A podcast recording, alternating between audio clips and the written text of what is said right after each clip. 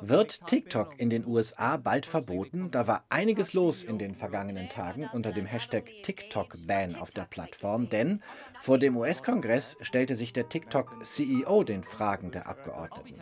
Was er gesagt hat und wie wahrscheinlich ein TikTok-Verbot in den USA wird, darum geht es heute hier im Tech Talk auf Tagesschau 24. Außerdem in den kommenden zehn Minuten Microsoft-Forscher bescheinigen ChatGPT Funken von menschlicher Intelligenz. Ein Unbekannter veröffentlicht Teile des Twitter-Codes auf GitHub und kleine Bank schluckt ehemals große Bank. Die Silicon Valley Bank hat einen neuen Besitzer. Los geht's. Mehr als fünf Stunden stand TikTok-CEO Shu Zi-Chu einem Ausschuss des US-Kongresses Rede und Antwort, genauer dem Energie- und Wirtschaftsausschuss. Denn TikTok droht in den USA ein Verbot. Der Grund, die App gehört zum chinesischen ByteDance-Konzern und der wird, so kritisieren Experten, quasi vom chinesischen Regime gelenkt und kontrolliert. Politiker in den USA befürchten, dass TikTok die Nutzerinnen und Nutzer ausspioniert, aber auch auf die politische Situation Einfluss nehmen könnte. Ziemlich vertrackt. Fragen wir nach bei unserem Tech-Experten und BR-Korrespondenten im Silicon Valley, Markus Schuler. Wie wahrscheinlich, Markus, ist ein Verbot von TikTok in den USA?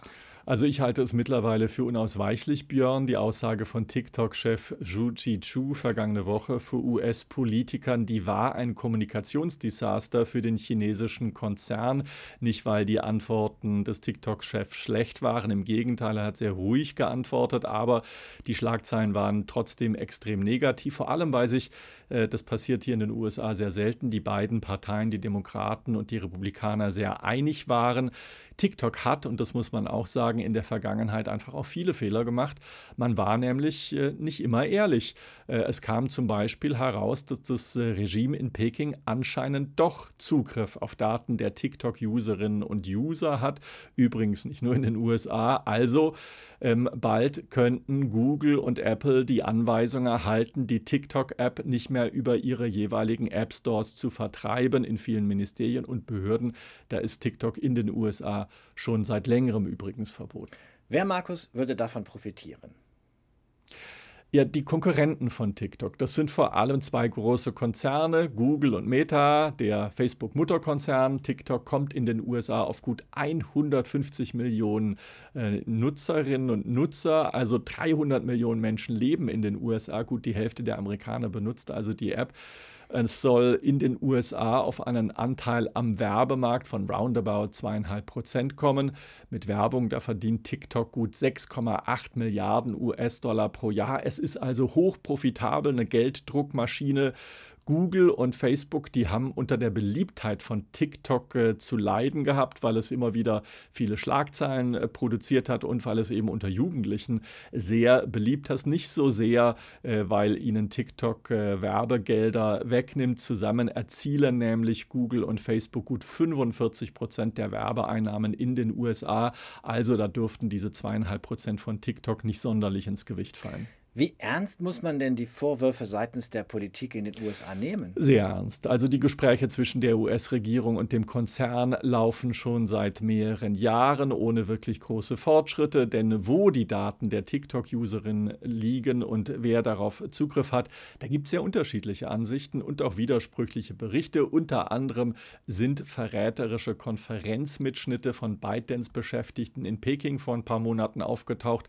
und aus denen geht anscheinend hervor, dass man in China sehr wohl Zugriff auf die Daten in den USA hat und das ohne Wissen der gut 7000 TikTok-Angestellten hier in den USA. US-Sicherheitskreise, die sind der Meinung, dass das chinesische Regime mit der App quasi eine Hintertür auf äh, 150 Millionen Handys in den USA habe. TikTok-Mutterkonzern ByteDance, der bestreitet das natürlich. Wie reagiert denn TikTok? Ja, dort spielt man äh, diese mögliche Schließung hier in den USA schlichtweg herunter. Intern dürften aber die Nerven blank liegen. Seinen US-Sitz hat TikTok in Culver City, das ist im Süden von Kalifornien. Und wenn man sich die Stellenausschreibungen von TikTok hier in den USA anschaut, dann hat das Unternehmen aus China ähm, hier in Amerika in den vergangenen Wochen massiv PR-Leute angestellt. Äh, vor der Kongressanhörung vergangene Woche, da hat das Unternehmen sogar wohl Demonstranten mobilisiert, die schön im Sinne der Plattform vor dem US-Kongress äh, protestiert haben. Außerdem hat man ein Video veröffentlicht. Man beachte in diesem Video die häufige Einblendung der US-Fahne und äh, ja, verunsicherten Digitalagenturen, die Werbung bei TikTok schalten wollen, da sagt das Unternehmen, ach, alles sei gut.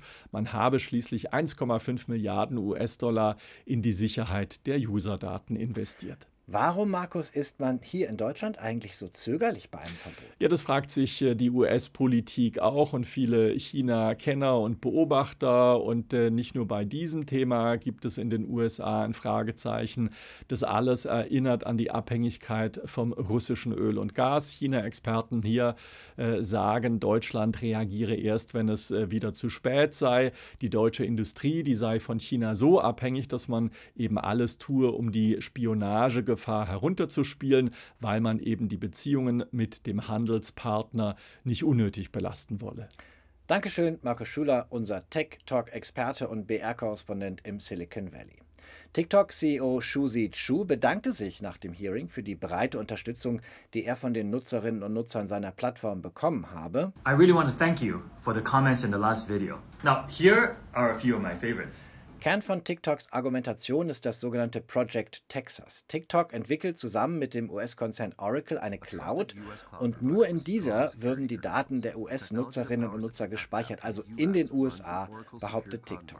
Ein eigenes Unternehmen, US Data Security, werde dafür gegründet und Mitarbeitende würden TikTok verlassen, um in diesem Unternehmen zu arbeiten. Ob das ausreicht, um ein Verbot zu verhindern, Kurz vor der Kongressanhörung ließ China erklären, Peking werde sich gegen einen erzwungenen Verkauf der App deutlich wehren.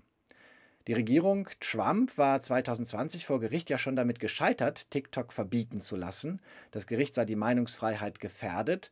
Und auch aktuell haben sich 16 Organisationen in einem Brief an den Kongress gegen ein Verbot ausgesprochen, darunter der Schriftstellerverband Penn, renommierte Forschungsinstitute und Nichtregierungsorganisationen.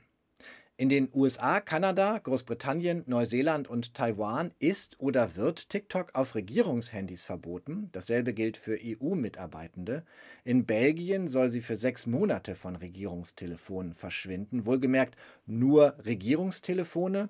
Bundesinnenministerin Faeser mahnte zwar zur Wachsamkeit im Umgang mit der App, sieht aber keine Grundlage für ein generelles Verbot von TikTok in Deutschland.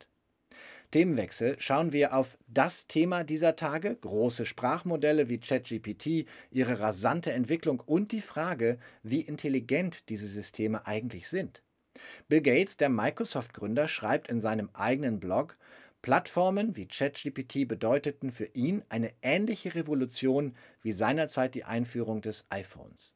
Gates sagt auch, der Markt allein werde nicht helfen, künstliche Intelligenz so zu entwickeln, dass sie auch den Ärmsten helfe.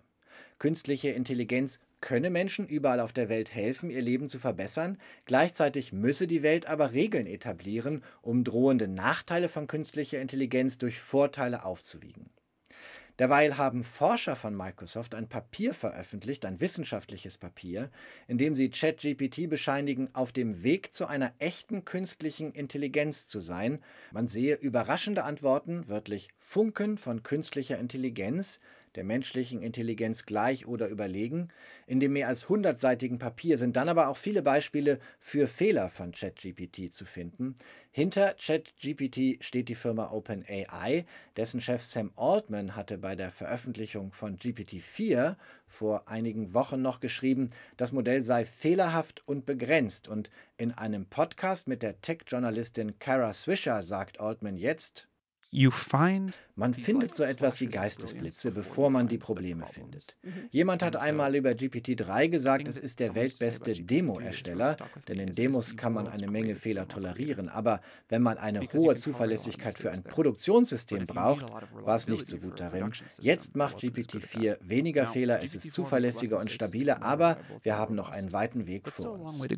Wir sind also irgendwie auch Teil eines Experiments. Wir werden gebraucht, um GPT zu testen, es besser zu machen, also zu trainieren, aber gleichzeitig fangen wir als Gesellschaft gerade erst an, über diese Regeln, die Bill Gates verlangt, zu diskutieren. Und was, wenn GPT sich viel schneller entwickelt, als wir als Gesellschaft diese ethischen Fragen beantworten können?